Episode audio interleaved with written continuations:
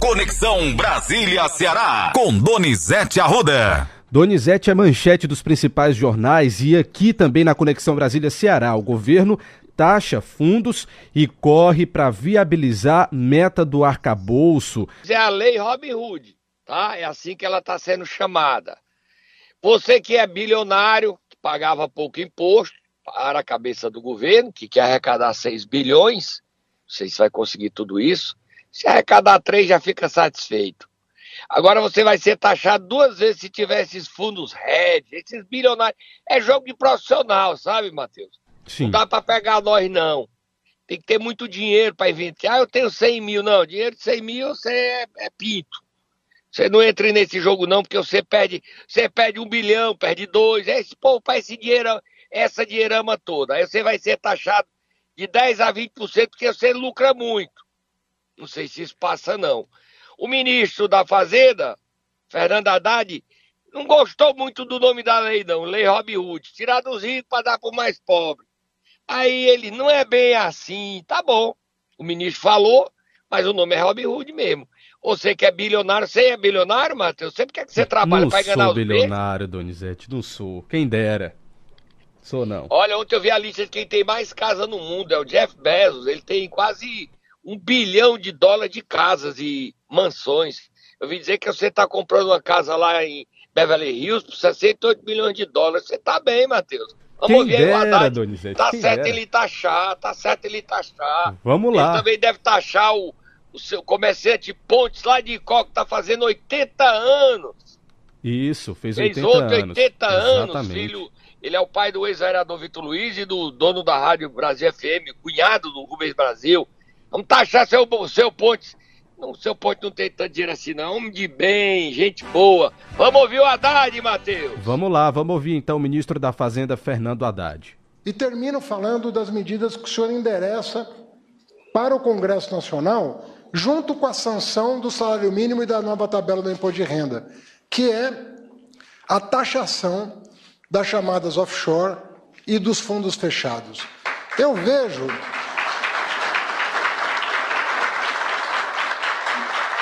Muitas vezes eu vejo na, na, imprensa isso ser tratado como uma espécie de ação Robin Hood, de uma revanche, de uma. E não é nada disso. Não é absolutamente nada disso.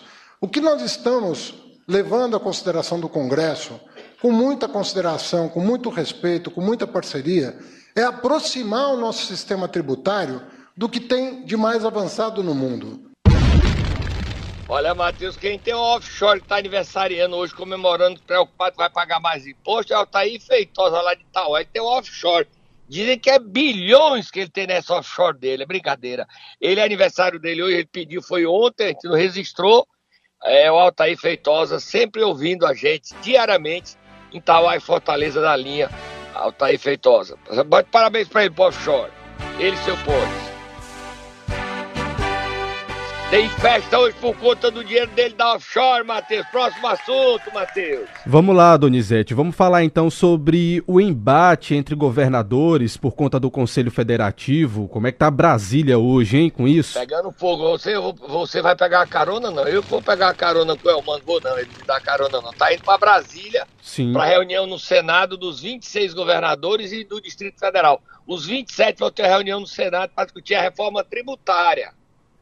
E há um problema no Conselho Federativo. Esse conselho é o poder de veto.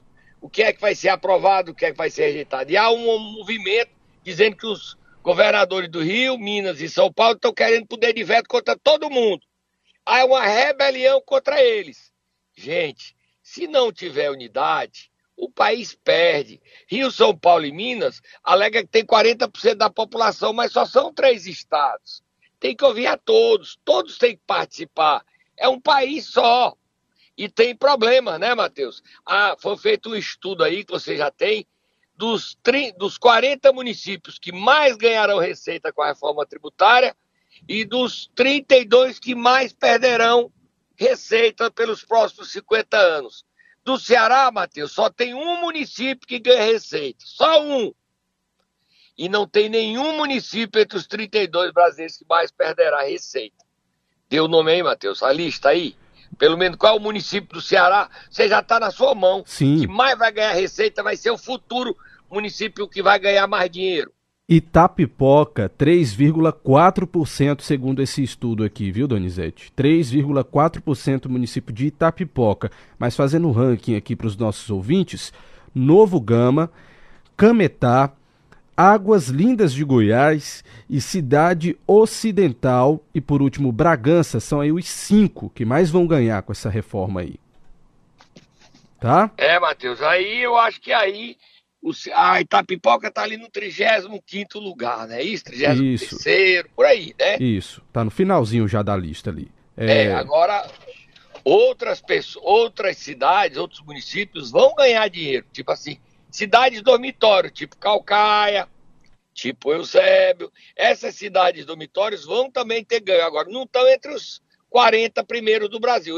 Itapipoca está entre os 40 municípios de 5.700. É, não dá tudo isso hoje, estamos chegando a 5.570, 5.600. Vamos arredondar para mais. Então, entre esses municípios, não está se criando mais município no Brasil. Itapoca é um ranking muito bem colocado, ela está muito bem ranqueada. Ela está entre as 40 cidades que mais ganharão recursos. Então, no decorrer dos próximos 50 anos, Itapipoca tem seu futuro garantido, né, Matheus? E Exatamente. outros municípios também vão crescer, como Forquilha, que muita gente que mora em Forquilha e trabalha em Sobral, cidade que ganha. Ao redor de Juazeiro, as cidades que vivem em função de Juazeiro vão também crescer. Agora, esse ranking não é entre os mais, pode ser entre os mais do Ceará, tá? E esse assunto vai ser discutido hoje em Brasília, na reforma tributária, com o Elmano, que está viajando para lá para discutir e defender os interesses do Ceará. Próximo assunto, Matheus. Donizete, parece que é nessa semana que Lula deve encerrar a novela mexicana da reforma ministerial, né? Sei não se vai ser. A gente já sabe quem vai ser ministro, mas não sabe o cargo, eu não vou nem cravar nada, não. Pois Nós é. estamos na terça-feira e e o Lula, o Lula já está marcando viagem para vir para o Ceará, resolvido isso, será que... então não vai ser sexta a posse dos ministros. Não sei não, sinceramente, não sei. Pode ser que seja sexta. Vamos ver, eu não cravo nada não, eu só estou acompanhando, você também acompanha em tempo real. Se houver reforma, a gente anuncia. Solta Moab Fogo no Muturo, Matheus. Moab Fogo no Muturo. O que não é mais novela é a viagem de Lula ao Ceará. Você já está sabendo, né? O líder do governo pois Zé é. Guimarães informou ontem, a, início da noite, como é que ficou decidida a agenda do presidente. Você já sabe como é que é? Ele vem ao Ceará. Certo. Ele cumpre uma emenda, emenda, uma agenda às 16 horas no Banco do Nordeste, onde ele comemora os 25 anos do Crédito Amigo. Mas por conta da viagem dele à África, os dias que ele ficou fora, ele não vai fazer visita às obras da Transnordestina, no Iguatu. Ele agendou o Iguatu para ir ainda esse ano, mas não vai ser agora. Ele prefere ter mais tempo, ter mais calma, que ele quer ficar mais tempo no Iguatu. Já avisou ao prefeito, pediu desculpas o Planalto, dizendo que volta no outro dia e que quando vier quer conversar com o prefeito Ronald, receber, tirar uma foto, ver quais são as prioridades do município. Tá aí. Ele vem sexta-feira. Nós vamos cobrir lá, né, Matheus? Temos que se inscrever hoje. Com certeza, cobrir, cobrir, mandar o Natan lá e você para a gente cobrir o presidente sexta-feira. O que é que ele vai falar? Se ele vai falar de Ceará, o que é que ele traz de bom para nós, já que o Crédito Amigo é o Banco do Nordeste investindo na melhoria de vida do povo da nossa região, tá bom? Vamos dar uma paradinha e a gente volta já, né, Matheus? Vamos sim, Donizete. No próximo bloco tem muita informação. A gente volta a falar sobre eleições. O negócio tá pegando fogo. É daqui a pouquinho. Não saia daí. Momento Nero. E nesta manhã de terça-feira, Donizete, quase encerrando o mês de agosto, quem é que nós vamos acordar? Vamos acordar o ministro da Educação, Camilo Santana, que esteve ontem em Fortaleza, foi embora. E mas falou muito, ele falou muito ontem sobre eleições em Fortaleza e no Ceará. Vamos acordar ele, Tata? Vai lá, ele tá lá em Brasília. Vai, acorde ele lá, já deve estar tá acordado fazendo a academia dele. Vai, Tata. Levante ele. Dê uma pilha nele aí ele melhorar o, a pisada dele.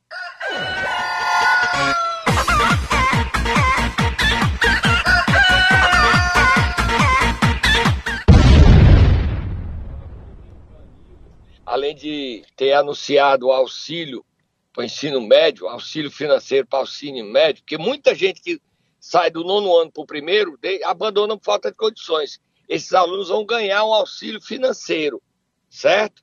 Certo. E aí o Camilo ainda encontrou tempo de fazer isso, anunciar 22 escolas em tempo integral, que é 226 milhões que o governador Eumano anunciou.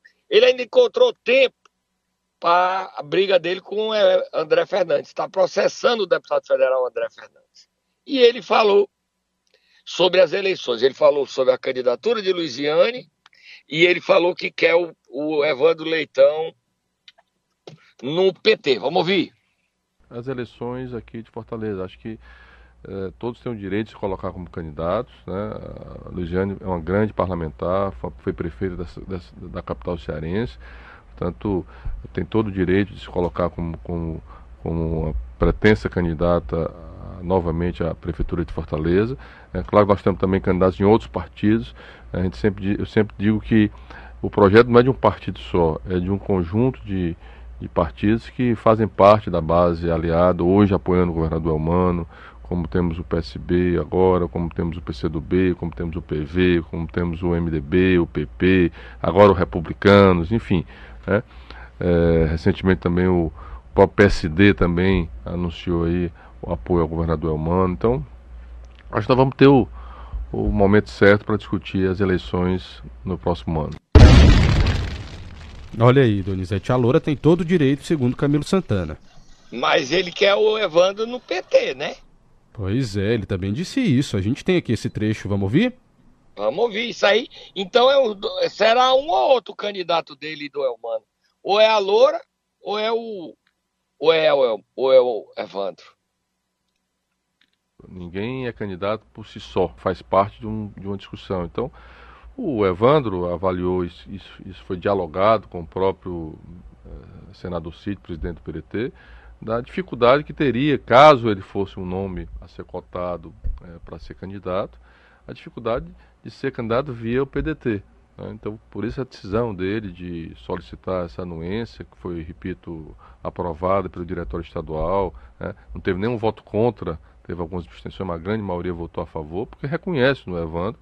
Evandro é uma pessoa que tem uma história no PDT, né? uma história de luta, uma história de apoio, inclusive de relação com os partidos. Então, é claro que a decisão para onde ele irá, né? Claro que eu vou defender que ele vá para o meu partido, é, do, do, PT, mas é uma decisão que caberá ao, ao deputado Evandro avaliar, mas eu, claro que uh, vou defender que ele vá fortalecer as, os quadros políticos do meu partido pela relação histórica que ele tem né, com essa visão de mundo que nós temos aqui no Ceará e no Brasil. Olha, Matheus, o seguinte, o que é que a declaração do Camilo traduz? Ponto 1. Um, ele quer o Evandro no PDT. Ponto 2. Evandro ele no PT, desca... Donizete. É, ele quer que o. Desculpa, ele quer que o Evandro saia do PDT para o PT. Certo.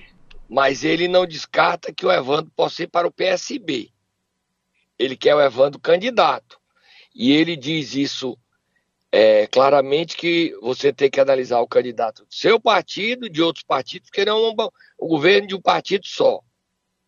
Claramente ele, dá, ele deixa a porta aberta se caso o Evandro queira ir para o PSB e receber o apoio dele lá.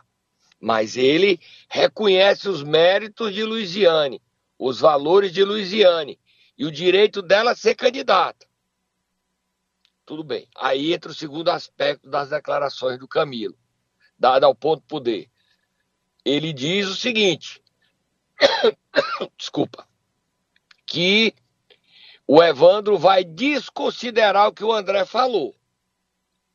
A carta de anuência dada por Cid Gomes, presidente estadual interino do PDT, vale. Porque a maioria aprovou e quem não aprovou se absteve.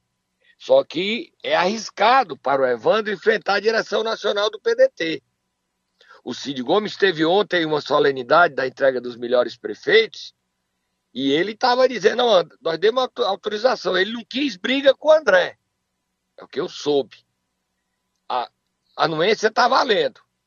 É arriscado para o Evandro sair do PDT sem um acordo com o André. Isso é fato. Isso é incontestável. O Evandro, para sair do PDT, ele precisa fazer o acordo com o André e o André concordar que ele deixe o partido. Nessa solenidade ontem, promovida pela PPE, de entrega dos 25 melhores prefeitos do Ceará, o melhor prefeito do Ceará eleito foi a, a prefeita de Itauá, Patrícia Guerra, pela 15 vez. E ela falou em nome dos homenageados. Vamos ouvir só o trechinho, Matheus. Com o título de melhores prefeitos do Ceará. O resultado dessa premiação é algo revigorante e estimulante. É um bálsamo para quem está à frente da batalha todos os dias. Grata por receber pela 15 vez essa premiação. E feita, e dessa feita, compartilhando o segundo lugar, o primeiro lugar com o prefeito Ivo Gomes, a quem nós desejamos saúde né, em plena, em pleno é, é, recuperação Prefeito Ivo Gomes, vale dizer, Donizete, que ontem ele fez uma postagem dizendo que estava de isso, alta médica, Mateus, né? Isso, ele fez uma postagem, estou bem, recebendo alta hospitalar. Não é isso, Matheus? Liga aí, leia aí o que, que ele disse. Você tem na mão, fácil? Tenho sim, tenho sim. Um segundo aqui e eu já digo que foi que o prefeito publicou. Ele, ele disse, disse assim. saiu, tirou uma foto, selfie dentro de um carro. Ele feliz, deixou o hospital, vai voltar para Sobral, que tem a história de que ele ia para os Estados Unidos. Não há necessidade, pelo jeito, tá indo voltando para casa, recebeu alta, tá bem, e a gente estava ali na expectativa, torcendo por ele, fazendo corrente de orações por ele. E ele, diga aí, Matheus, o que é que ele disse? Passando para dizer que Perdão, Donizete, falhou a voz. Passando para dizer que hoje tive alta médica do hospital e que estou bem. Agradeço a todos os profissionais que cuidaram da minha saúde e por todas as orações de vocês. Em breve, se Deus quiser, a gente se encontra nas inaugurações em Sobral, declarou o prefeito Ivo Gomes. Mateus, as pessoas às vezes dizem, você tá babando o Ivo? Não, gente, babo ninguém não, a gente tem que dar a verdade. E torcer pelo bem das pessoas. Quem deseja o mal, atrai para si o mal. Quem quer o mal, o mal passa a conviver na sua vida. Então a gente torce que o Ivo vença de vez a doença. Porque é aquilo que a gente quer que os outros tenham para a gente, o sentimento de igualdade, que a gente fique doente, fique bom. Então a torcida, ah, mas você politicamente, politicamente eu não concordo com o que o Ivo pensa em muitas coisas. Em outras sim, ele é um prefeito honesto sério, trabalhador, não há escândalos na administração dele. Agora, a gente torce pela saúde dele. Há muita maldade hoje em dia nas redes sociais. E são pessoas que, quando o mundo vem e encara elas, elas veem o seguinte: que elas são pobres. Pobres de ideias, pobres. A pobreza faz mal, gente. É bom a gente ter riqueza de cultura, riqueza de felicidade, riqueza, riqueza de fé. Próximo assunto, Matheus. Solta Moab Fogo no Muturo, Moab Fogo no Muturo, mano. Donizete nem só das disputas petistas sobre as eleições vive a, a prefeitura de Fortaleza. José Sarto também tá aí no jogo, viu? Ele tá dizendo aqui, ei, Cid, você liberou o, o Evandro para competir comigo? Venha, Evandro. Venha, Loura. Tô pronto. Tô pronto. Olha como o homem tá falando grosso. Chamando Elmano, chamando Camilo, chamando Evandro, chamando Loura. Venha, venha, bota o sarto.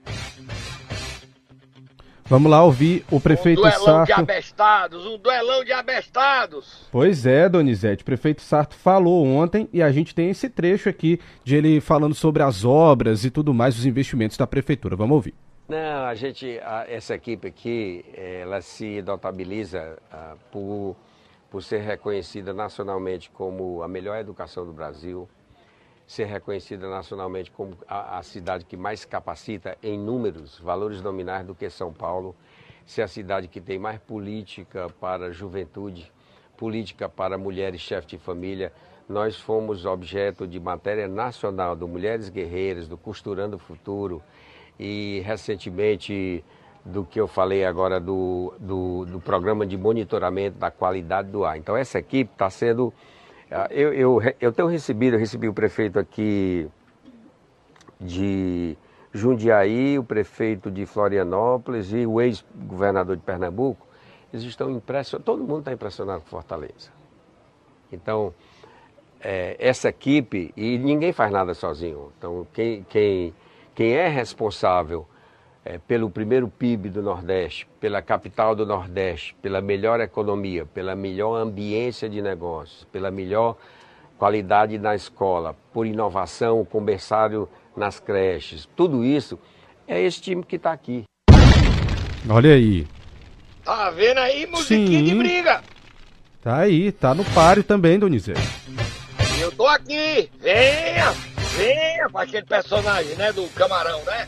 Venha, venha, Evandro, venha, Loura, venha, melhor equipe, venha, vamos pro duelo, vamos pro duelão dos abertados.